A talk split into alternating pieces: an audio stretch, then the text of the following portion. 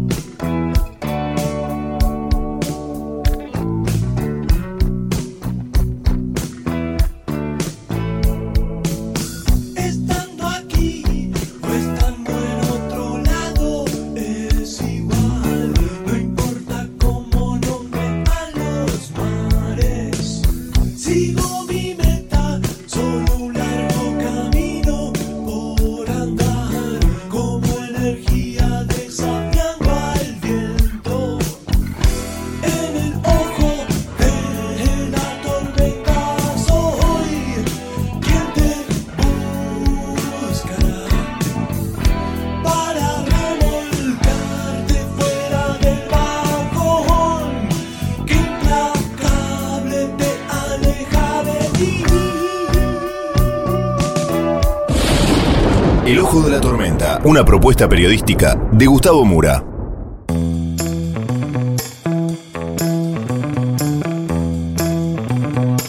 Bienvenidos al Ojo de la Tormenta. El episodio de hoy es Holocausto Infantil.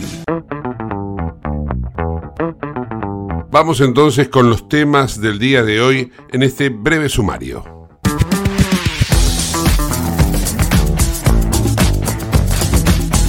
Una vez más, el holocausto se hace presente en la historia de la religión judía y particularmente del pueblo hebreo. En esta oportunidad, hoy se confirmó la decapitación de 40 bebés. Muchos de ellos fueron calcinados. De esto vamos a hablar de inmediato. También nos vamos a ocupar de cuál es el verdadero origen de esta situación que se ha dado con los terroristas de Hamas invadiendo de una manera brutal el territorio del Estado de Israel. Vamos a tener una entrevista con un analista político internacional desde Venezuela. Dejando de lado la cuestión internacional, nos vamos a ocupar también de lo que ocurre en la Argentina, en donde se ha conocido el dato de la inflación de septiembre, que ha arrojado un 12.7%. La inflación anual acaricia los 140%, exactamente 138.3%.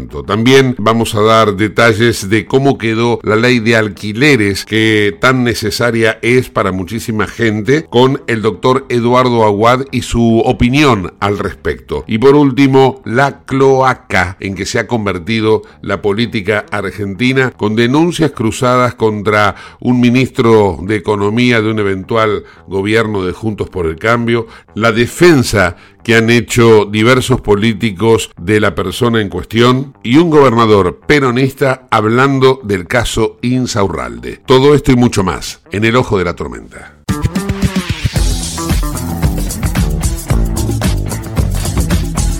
Auspicia este programa Autopiezas Pana. Más de 30.000 productos en stock y más de 30 años brindando seguridad para tu vehículo. No te olvides de visitarlos en la web pana.com.ar o llamarlos al 42504220. Autopiezas Pana, tu socio estratégico. Dirección Avenida La Plata 1933, Quilmes Oeste.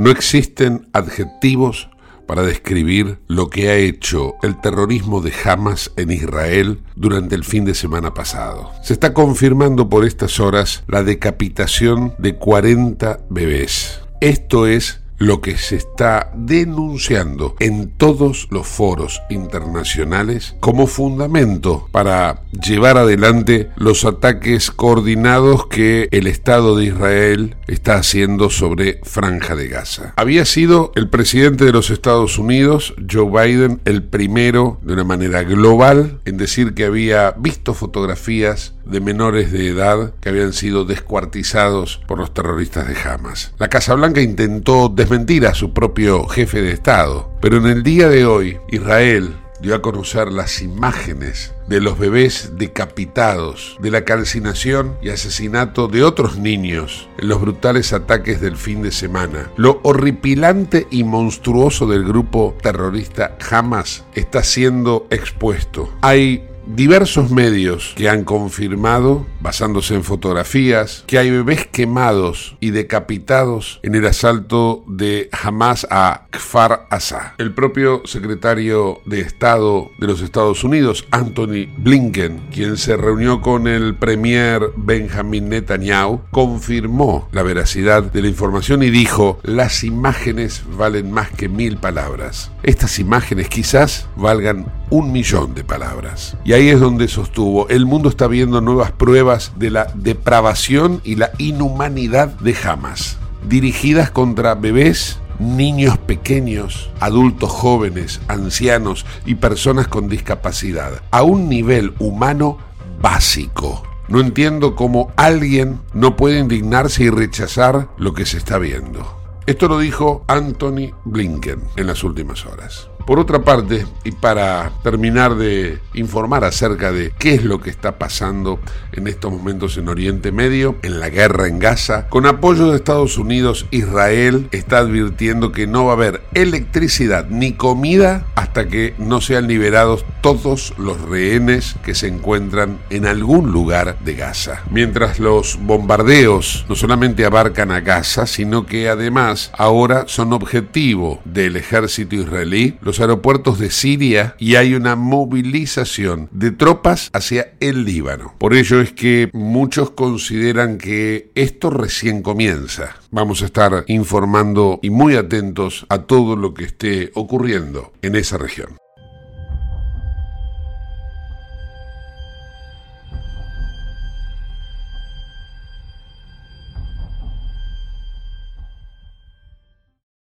Comunicate con nosotros al 11 59 65 2020, el WhatsApp de Late.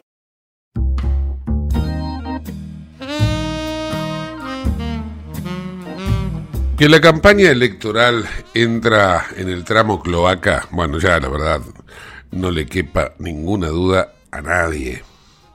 En las últimas horas aparecieron unos audios vinculando a Carlos Melconian, el eventual ministro de Economía de Patricia Bullrich, con diversos hechos que afectan no solamente una cuestión de corrupción, sino también lo moral. De ser cierto, esos audios sería claramente un escándalo. Pero no están judicializados, hay que tener en cuenta este dato, por lo tanto no formarían parte hasta ahora de un proceso en el cual se pudiera avanzar sobre esta cuestión. Hubo pronunciamientos del espectro político, particularmente de Patricia Bullrich, de Mauricio Macri, de Sergio Massa. Ahora vamos a compartir todos los audios de cada uno de los implicados. Pero un dato no menor a tener en cuenta es que eh, del otro lado, también se ha, ayer lo decíamos, se ha puesto en la mira a Javier Milei como el responsable de la hiperdevaluación del peso argentino. Entonces, vemos que todo tiene que ver con todo y la cloaca está funcionando a full. Vamos a compartir los audios donde presuntamente habla Carlos Melconian. El primero habla con una empleada suya. Pareciera ser que es en la época en que él era presidente del Banco Nación durante la gestión de Mauricio Macri. Escuchemos. Buen día. ¿Qué haces? Buen día. ¿Cómo ¿Dónde estás? estás? Bien, vos. Bajándome del tren. ¿El tren dónde? ¿Lo tiro? Sí, ¿Qué tomas de ahí? ¿Te vas a Gamba? sí, me voy caminando. ¿Te acordás de mí a rato? Sí, me acuerdo de vos que haces tranquilo. Bueno, ¿cuándo te veo? Bueno, no, no, no sé. Déjame que... ¿Cómo podés arreglar tu vida, Verina? ¿Difícil? Bueno, me fijo y te aviso. ¿Cuándo me avisas? Eh... No, no sé, la semana que viene. No, esta semana no. No, Esta- no, tengo esta que llamar semana una no. semana antes. No, esta semana no, porque porque no. Y mm, aparte me tengo, no, no. Así ¿Aparte que la- no, no, la semana que viene. ¿Que esta Me fijo algún día. Eh, ¿Y que Bueno, te- me- y me fijo la semana que viene. turno. ponele. Bueno, pero ¿cuándo me decís? Así me... me, me, me- Yo, yo sé que te tengo que avisar con tiempo y qué sé yo, quédate tranquilo. Sí, ¿alguna novedad? ¿Hablaste con Rodolfo? ¿Resolvieron algo? Dale, ahí cuando, cuando nos juntemos te cuento. No, bueno, contame ahora. Sí, eh, lo vamos a hacer. Dame el timing justo, ya lo tengo Soledad, Facundo, laburando. No le cuentes nada, Sole. No, porque en realidad eh, me ofrecieron también para ir a laburar a Cancillería y tengo que ir el viernes, ¿entendés? ¿Quién te ofreció? Ercilia, porque está la hermana. Claro, pero te lo dije sobre la base de que podés perder el laburo donde estás. No, voy a comisión. ¿Eh? No, iría como a comisión del banco. Oh, es una cagada. Bueno, déjame que te diga dos cosas. Una, de casualidad, por si lo usaste alguna vez para alguna cosa y quedó ahí varado en algún lado y qué sé yo, estoy necesitando el DNI mío. ¿Sabes dónde puede estar? No. No. Bueno, ¿fuiste a Cancillería o no? No, mañana voy, a la mañana, al mediodía. Llámame después que vengas. Bueno, eh, número tres. eh, estás hermosa. Buah. No, déjame que te diga lo que la verdad. Te queda muy bien el color y esta vez lo vi más que otras veces. Me, me encanta el pelo suelto. Bueno. Bueno, Bárbaro, mañana te salgo y te cuento qué onda. Salí, contame y trata mañana de darme la fecha. Bueno, dale. Por favor, te lo pido. Ahora vamos a compartir otro audio en donde, bueno, definitivamente ya avanzan sobre una situación de mucho más intimidad y del mundo privado. Coger me falta nada más. Por eso te puede haber dado muy alto, ¿eh? Y sí, la verdad que sí. Aclarale al tipo, ¿eh? No, aclarale porque no es homogéneo. Lo- junio del año pasado estabas cogiendo cuatro veces por semana. Y vamos a tener que salir de nuevo a Corriente, al negro eh, Marcelo, ¿cómo llama? El negro. Porcini. El negro prometió muchas veces acá en Buenos Aires, lo voy a llamar. Un día me prometió a mí también en el Panamericano y no sé Sí. qué pasó. Ahora lo voy a llamar. A ver si te armas algo ahí, dale. Y ahora que le estaban poniendo, me dijo López Pulido que le iban a probar la carpeta, así que lo voy a agarrar. Yo tenía hoy un programa y me cagaron. ¿Con quién? ¿Con Lule o con...? Con Angie. Uh, cierto que vos tenés esa cantera inagotable. Lo único que necesito que vos me digas, bueno, mira, eh, dentro de dos meses, en la de dos meses entra, así que arregla, voy y, y, y yo hago la tarea sucia, no Y yo problema. te iba a empezar, empezar a hacer la tarea sucia para porque va a ser crisis lo de soledad, ¿eh? Si hoy este, yo le mandé un mail el fin de semana y se lo mandé, qué sé yo, a las 10 de la mañana del domingo y a las 6 de la tarde me puso, ah, estaba haciendo cosas, perdoname, y no me contestó. De que le dije lo del fin de semana, y bueno, pues no contestar, le dije, por un tema de educación, no solo porque es tu jefe, le digo. Bueno, tengo mi vida, esa frase que, que acuñó Soledad, porque esa frase de tengo mi vida de, de- de las minas esas que trajiste vos. Eh, pero bueno, ahí ya me fui caliente y le iba a agarrar, le dije Soledad, yo lo agarro y querés que la tome yo. Dice, no, espera porque si llega ahí que se va a ir, le digo. La otra era una loba feroz. No me, no me engañes, diría vos. La otra es 70-30. 70 lo tuyo, 30 lo otro, no pondera. ¿Sabes qué Pondera lindo? nada. Mirarle el orto a Sí, por eso. Sí, sí, Eh, bueno. mañana almuerzo con gente. En este tercer y último audio es donde podría caber la configuración de algún presunto delito en caso de ser judicializado. Los anteriores, por ahora, a menos que se avance sobre una causa de presunto abuso eh, o alguna cuestión vinculada al acoso. Pero en el audio que vamos a escuchar ahora, bueno, aquí ya podría entrar la configuración de un delito vinculado al tráfico de influencias, corrupción, etcétera. Escuchemos. Mira, Mauro, a decirme que de ninguna manera había dicho eso, me contó textualmente lo que le dijo Arce a la semana de haberse ido y que nunca más habló con él.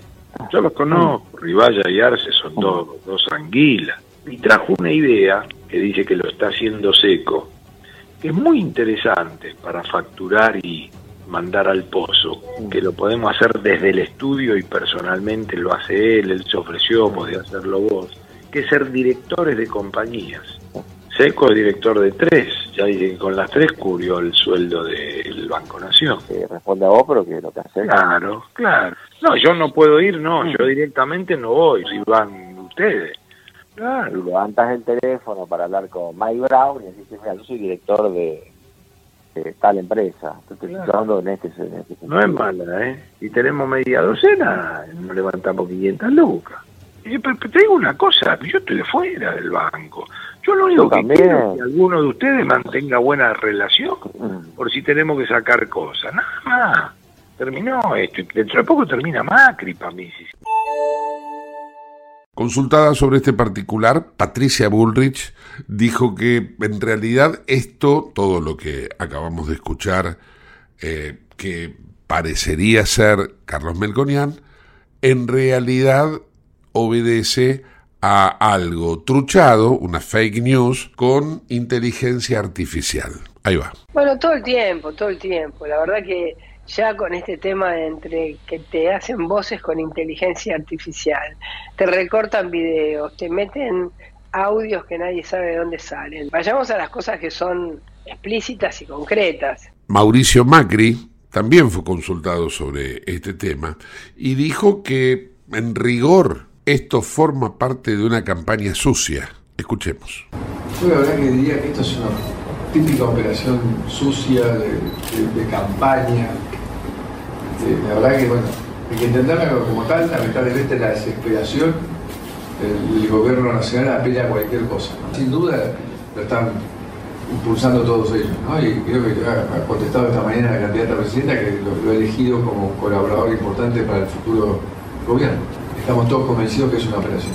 Y a continuación, ahora vamos a escuchar a Sergio Massa, al cual también le sacaron el tema, él lo, lo, lo pone en, en una conversación y dice lo siguiente. Ahí va, escuchemos. Fíjate que siempre antes de las elecciones aparecen tres hechos, hechos de impacto sobre el dólar, sobre la inseguridad y algún hecho de impacto de corrupción. Siempre antes de las elecciones. Busca el registro histórico de Argentina. Entonces lo que digo es, si no salimos de esa lógica enfermiza de construir un sistema en el cual la competencia sea sana de verdad y no irresponsable y al todo nada y al vale todo, ¿Viste? Hoy venía para acá y me decían, escucha, me mandaban por chat, ¿escuchaste lo- los, no sé qué cosa? Aparentemente hay unos, unos audios de Melconian, ¿escuchaste los audios de Melconian? Eso es todo basura. Pero, pará, pará. Todo basura. Pero te cuento Porque algo. Melconian es un profesional de la p madre con el que me llevo bien en lo personal y pienso distinto respecto Pero- al camino de la solución. Nadie es inocente desde el punto de vista político, estamos hablando, en este tramo de la campaña que estamos transitando.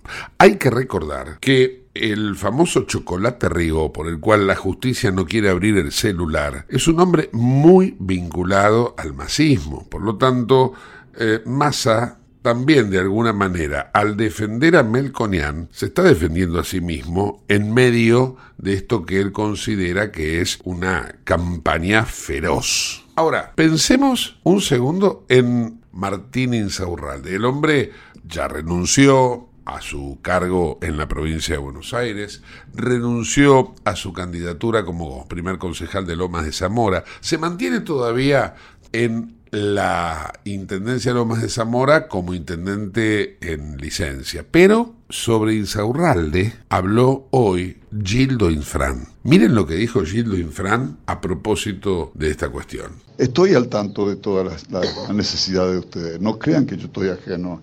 No crean que yo estoy sentado allá y, estoy pensando para ir como el estúpido ese que se fue a, Marbella y demás. Yo, no, no, no. Yo no tengo, yo estoy pensando cómo voy así, cuándo tengo que venir a Santa Teresa, cuándo tengo que venir a María Cristina, cuándo tengo que venir. Eh, o sea que, que me van a tener siempre. Y así, mi funcionario tiene que cumplir esta, porque se predica con el ejemplo. Si dicen que yo soy el jefe y yo demuestro eh, una actitud diferente a lo que digo, no sirvo como jefe. Ese es igual que un padre. Un padre educa al hijo de acuerdo al comportamiento que uno tiene, porque entonces predica con el ejemplo. Entonces, mis funcionarios que este, actúan o hacen un hecho de esa naturaleza, por más renuncia que pongan, yo no lo voy a aceptar. Yo lo voy a rechazar la renuncia y lo voy a echar. A juzgar entonces por lo que Infran dice de Insaurralde, no existe una campaña sucia, existe un funcionario sucio. ¿Qué será de todo lo anterior que habíamos escuchado antes de oír a Gildo Infran? Estamos en campaña.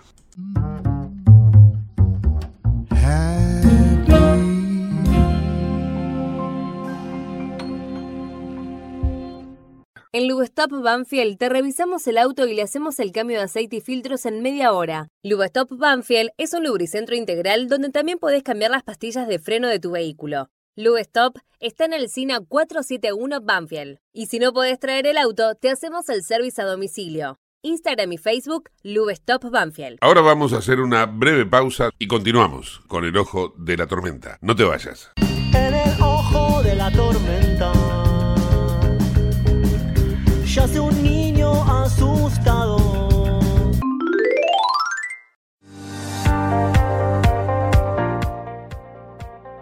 Urgente. La Subsecretaría de Atención Primaria y Salud de Merlo informa, todo paciente adulto con síntomas o sospecha de dengue debe concurrir a la guardia del Hospital Eva Perón, ingresar por la calle Pasteur, acercarse al mostrador, anunciarse y de ahí se lo derivará al consultorio correspondiente. Los síntomas del dengue son fiebre acompañada de dolor detrás de los ojos, de cabeza, muscular y de articulaciones, náuseas y vómitos, malestar intenso general, aparición de manchas en la piel, picazón y o sangrado de nariz y encías.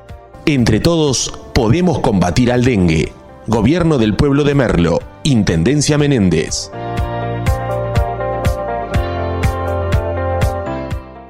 En Lanús tenemos actitud verde. Estamos recuperando 25 plazas y parques del municipio, con nuevos espacios verdes, estaciones de juegos para chicos y mayor seguridad para nuestros vecinos. Informate en lanús.gov.ar.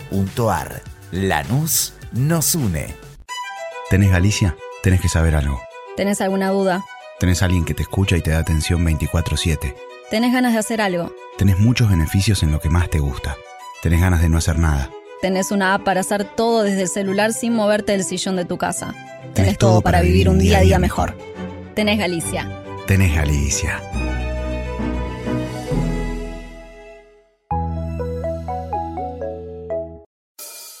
En el ojo de la la verdad en el ojo de la tormenta. Es momento de bailar. Ya tu alma vuela libre,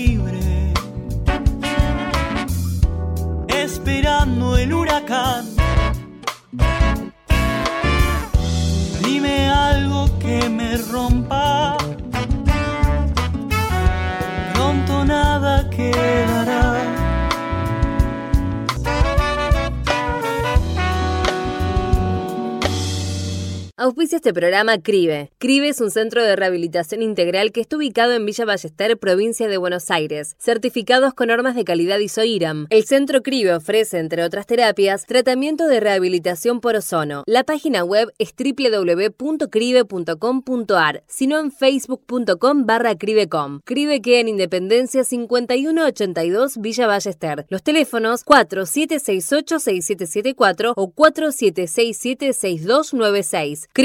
Centro de Rehabilitación Integral Belepoc.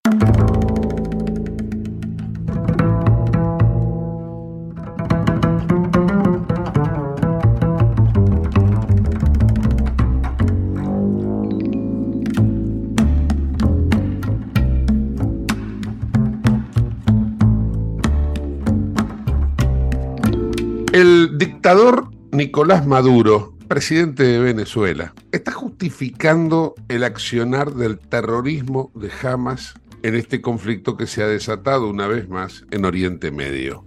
Maduro ha dicho una sarta de barbaridades que, bueno, la verdad, más allá de hacer un revisionismo histórico, lo que pretendo hacer es un análisis de la situación actual a través de una persona que me imagino yo que tiene muchísima más autoridad eh, intelectual y moral para hablar de Maduro que yo, por la distancia, y por el sufrimiento que precisamente le han endilgado desde esa dictadura venezolana, el socialismo latinoamericano.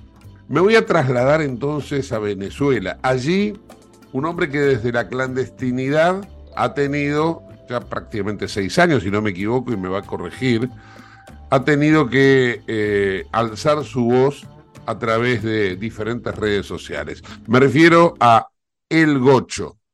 El Gocho hasta tiene una página web, elgocho.com, lo llaman el Gocho del WhatsApp, y hoy lo tenemos en línea. Gocho, ¿cómo va? Saludos, don Gustavo. Muy buenas tardes y un saludo a su audiencia. Bueno, Gocho, para aquellos que no han escuchado a Maduro, voy a pedirte, escuchemos, compartamos lo que ha dicho este hombre, ¿no? Vamos a, vamos a escuchar brevemente. Yo soy cristiano, cristiano practicante, cristiano de oración y de acción, cristiano de Cristo, directo, de Cristo. ¿Dónde nació Jesucristo, nuestro Señor Jesucristo?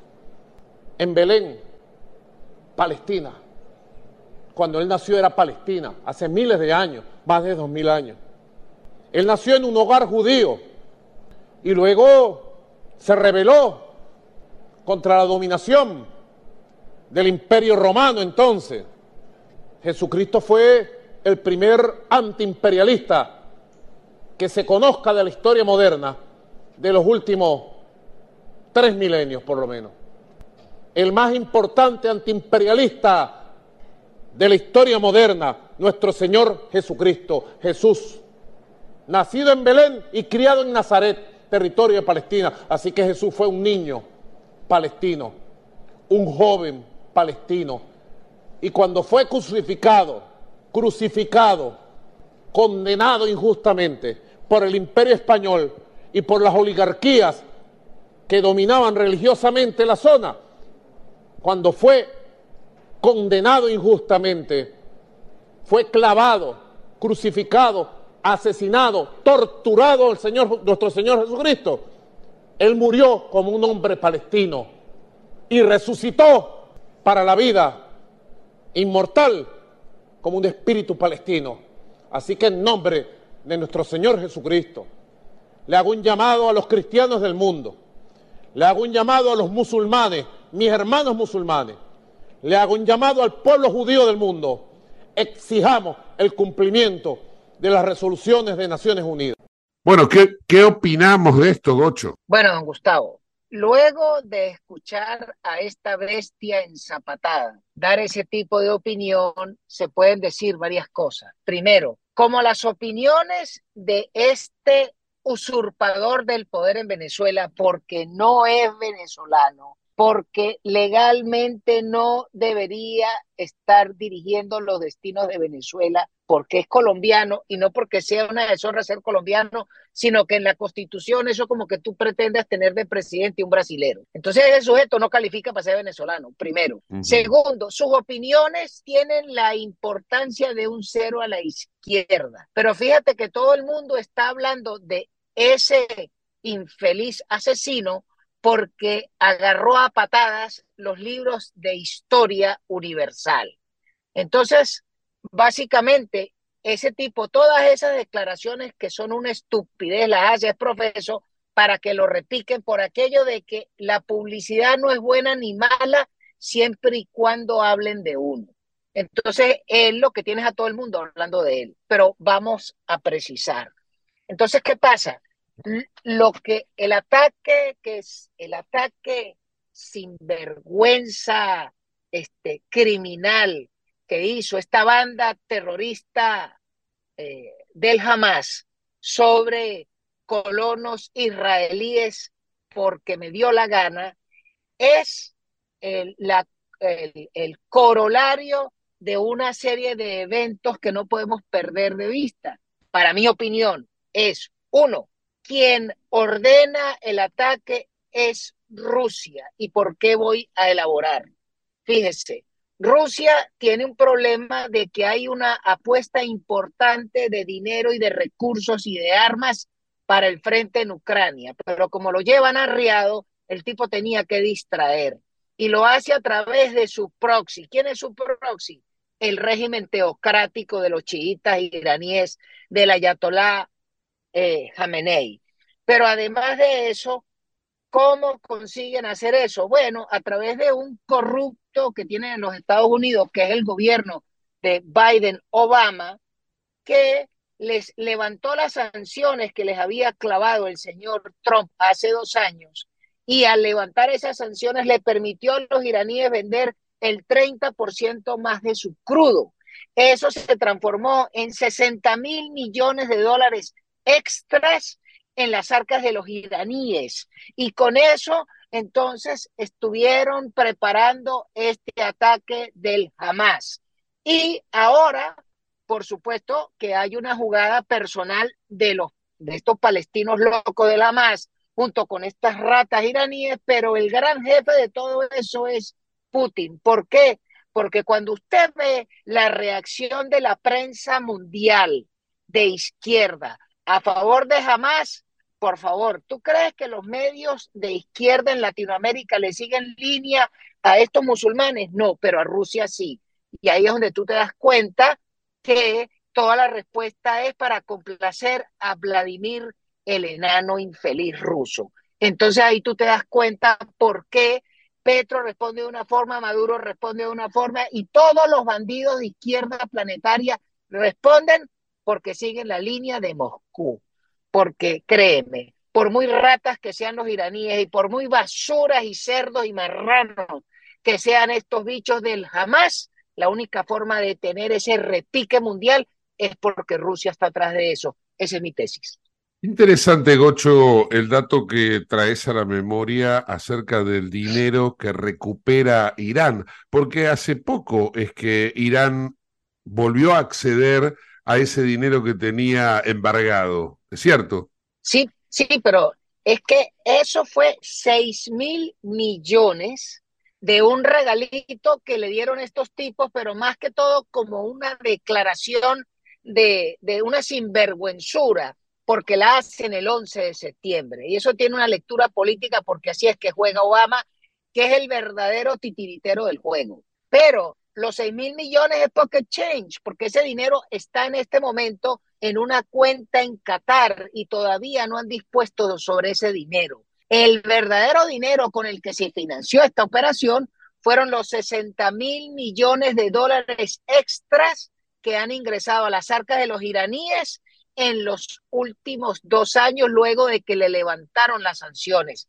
Esa sí es la verdadera plata de esta operación. Bueno, pero de alguna manera siento como que ese dinero que estás hablando vos se puede, digamos, lo pueden utilizar a sabiendas de que tienen el otro, que también era muchísimo, ¿no? Claro, claro, o sea, Esto, esto, el último dinero es lo que llaman pocket change. Eso es un sencillito.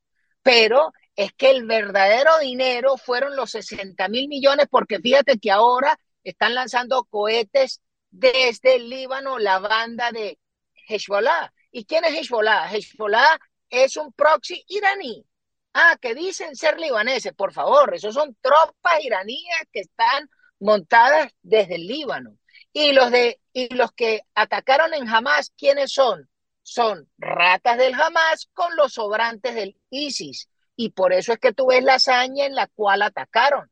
Y por eso es que el primer el señor Netanyahu dice, Hamas es ISIS, porque la forma en que se produjo el ataque es tal cual la hazaña que utilizaba ISIS en sus mejores días hasta que el señor Trump acabó con Abu Bakr al-Baghdadi. O sea, qué, qué, curioso todo esto. Va, curioso ya nada, a nadie nos sorprende, Gocho. Pero entonces, esta guerra en Israel tiene que ver con la guerra en Ucrania a través de Rusia. Correcto, es, es, es simple y llanamente Rusia necesita distraer esfuerzos para que en vez de que manden toda la munición hacia Rusia, la manden para otro lado. Fíjense que ya los americanos mandaron el portaaviones Gerald Ford con todo un grupo de batalla, ya mandaron individuos de operaciones especiales americanas para intentar rescatar a sus rehenes, porque tienen más de 20 rehenes y les mataron más de 14 americanos. Entonces lo que están haciendo es dispersando los esfuerzos para que no se lo terminen de clavar a Putin y él lo que quiere es agarrar la ventaja de lo que se llama la Rasputitsa, que es que ahora a finales de octubre comienza la lluvia y puede ralentizar la guerra, la vuelve a retrasar porque Ucrania se transforma en un gran barrial. Entonces, todo eso es una jugada estratégica de estos bandidos y cuando la gente no le pone el cascabel al gato y dice claramente que el responsable es Putin y que el responsable es el Ayatollah, Khamenei, entonces le están dejando todo el éxito a estos bandidos del Hamas que en el fondo es una banda de terroristas, sinvergüenzas, ladrones, porque ponen a los palestinos como escudos humanos cuando la, el liderazgo de Hamas está en Qatar en hoteles cinco estrellas bebiendo whisky y saliendo con doncellas sin velo. ¿Ah? Eso, es una, manga de canallas, cobardes, sinvergüenzas y además hipócritas. Gocho, ahora, eh, por favor, ayúdanos a interpretar, porque por más allá de que haya diferencias ideológicas, podemos definirla de ese modo, en Estados Unidos, hay una situación que es el, predominio de Estados Unidos como, como potencia mundial que amenaza con perderse. ¿Por qué haría esto un gobierno, aunque sea demócrata? ¿Por qué dejaría esta prevalencia de Rusia y esta situación con el principal socio que tiene Estados Unidos en Oriente Medio, que es Israel? Bueno, porque una cosa es Estados Unidos funcionando como imperio y los intereses de Estados Unidos como una gran nación. ¿Y quién es el verdadero poder en los Estados Unidos? El Pentágono. ¿Tú crees que ese portaaviones lo mandaron para el Mediterráneo, para allá cerca de Israel? ¿Lo mandó Biden o lo mandó Obama? Nunca. ¿Entiendes? Quien manda el portaaviones es el verdadero poder. Y este viejo bolsa lo que hace es decir, bueno, les mandé un portaaviones, por favor. Ese tipo no manda. Entonces, ¿qué pasa? Una cosa es que la banda de socialistas que tiene el viejo y el pintado de Chicago, jugando a hacer política y atravesándose y que de alguna forma le tiene que permitir cierta laxitud. Y otra cosa es que cuando el verdadero, los verdaderos intereses de los americanos y el verdadero interés del imperio, que es el Pentágono, agarra y dice, eh, eh, eh, párate un momentico, deja de jugar juego de niños y ahora vamos a jugar con los pantalones largos. Mande para allá un portaaviones completo. Y además mandaron dos, lo que llaman los Stratoforces, que son dos bombarderos estratégicos B-52. ¿Y tú crees que esos B-52 los mandaron para qué? ¿Para volar Gaza? No, eso lo mandaron para allá por si toca mandarlos hasta Teherán. Porque fíjate que el liderazgo republicano y los opinadores están diciendo la jugada es contra Irán.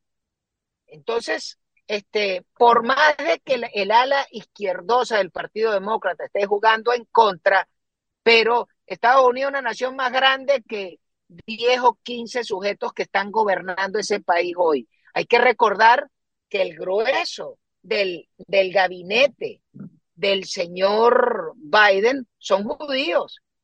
El señor secretario de Estado es judío. La señora Yellen, Yellen en el Tesoro es judía. El señor que está en la Fed es judío. El Klein, que es el, el chief of staff, es judío. O sea, ¿qué pasa? Y uno dice, ¿cómo es posible que estos tipos dejen que le hagan eso a sus propios hermanos israelíes? Entonces usted se da cuenta que hay unos intereses del poder de esta banda de izquierdosos que quieren destruir los Estados Unidos porque la apuesta de los socialistas es destruir todas las naciones donde están. Y si no, para muestra un botón. ¿Qué están haciendo los socialistas en Colombia? Destruyendo Colombia. ¿Qué está haciendo Lula en Brasil? Destruyendo Brasil. ¿Qué está haciendo Sánchez en España? Destruyendo España. ¿Y qué intentan hacer en tu país Juan Grabois y la señora Bergo y todo ese poco de bicho?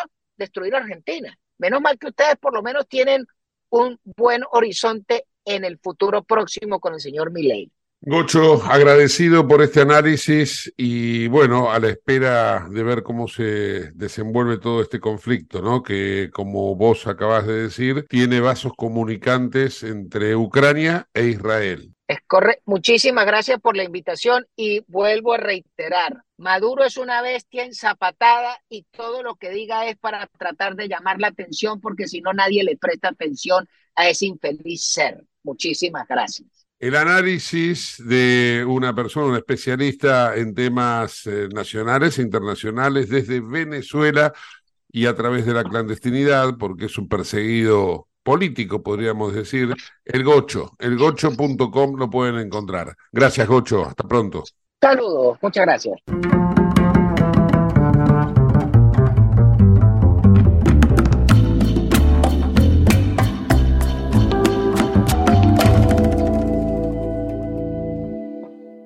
Te invitamos a conocer La Pampa, porque creemos en una nueva forma de viajar a un ambiente ideal para estos tiempos. Aire puro, bosques y fauna nativa, gastronomía gourmet, vinos patagónicos, pueblos con historias emocionantes. En La Pampa, seguro te relajás, seguro te emocionás, seguro disfrutás. Viaja seguro, viaja a La Pampa, portal de la Patagonia.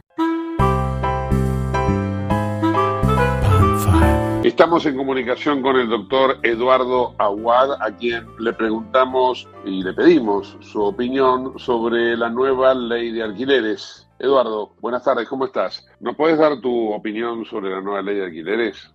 Hola, buenas tardes Gustavo, ¿cómo estás? Un gusto enorme, sabes, como siempre, estar charlando con vos en tu programa. Eh, vos me preguntás sobre la ley de alquileres, mi opinión, yo te digo, estamos en lo mismo que antes de la sesión de diputados.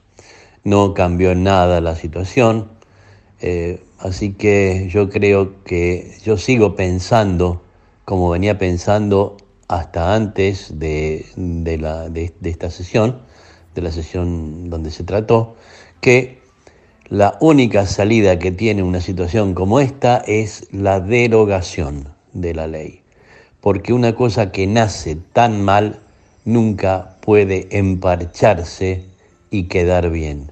En tu opinión, ¿a quién beneficia más esta ley? ¿A los propietarios o a los inquilinos? Mira, Gustavo, yo creo que no beneficia a nadie, porque vos fijate que por un lado los tres años de vigencia del contrato de alquiler siguen igual. Tres años es la, vigencia mínima. Eh, la forma de actualizar los alquileres es mediante el índice de casa propia, eh, que es un índice mucho menor al costo de vida. Eh, y bueno, vos fíjate que, que la cuestión sigue exactamente igual. Los propietarios que quieran poner el, eh, su departamento, lo que fuera, en alquiler, van a comenzar con un precio mucho más alto para prevenirse de esa, de esa poca eh, actualización que van a tener, cada seis meses, porque la ley prevé que cada seis meses se puede aplicar el índice, que por otra parte las personas que no entiendan de, matemáticas van a tener que contratar a alguien para que les haga la cuenta de cómo actualizar, porque se actualiza multiplicando el índice de un mes por el otro, ese por el otro, ese por el otro, y así hasta los seis meses y después multiplicarlo por el precio que venían pagando eh, hasta antes de la actualización. Así que es un procedimiento bastante complicado y además no guarda relación con el, la suba del costo de vida. ¿Alguno de los partidos políticos ha sacado, consideras vos, un rédito por encima del otro con la aprobación de esta ley? Eh, yo creo que el oficialismo, porque el proyecto que se aprobó es el del oficialismo eh, fíjate que la oposición eh, tuvo muy pocos votos de, la oposición, votos que seguramente fueron negociados, eh, pero la, mayoría de la oposición no votó esta ley. Vos fíjate que fueron 128 votos a favor, creo, contra 114 en contra y ninguna abstención y evidentemente los que propusieron eh, esto que vino del Senado de esa manera fueron los senadores oficialistas. Eduardo, para terminar, por favor, formas de comunicarse contigo y donde puedan expresar eh, sus inquietudes y vos les evacues todas las dudas. Cómo no, Gustavo. Eh, en todas las redes sociales me encuentran como Eduardo Aguad o Eduardo Aguad OK Aguad, recuerden que se escribe con W de Walter, sería Eduardo Aguad en las redes sociales. Y si no, en el WhatsApp del estudio 11 50 64 6800. Te lo repito, 11 50 64 6800. Ahí nos pueden dar su opinión, yo las publico en, en las redes sociales, las opiniones de la gente y demás.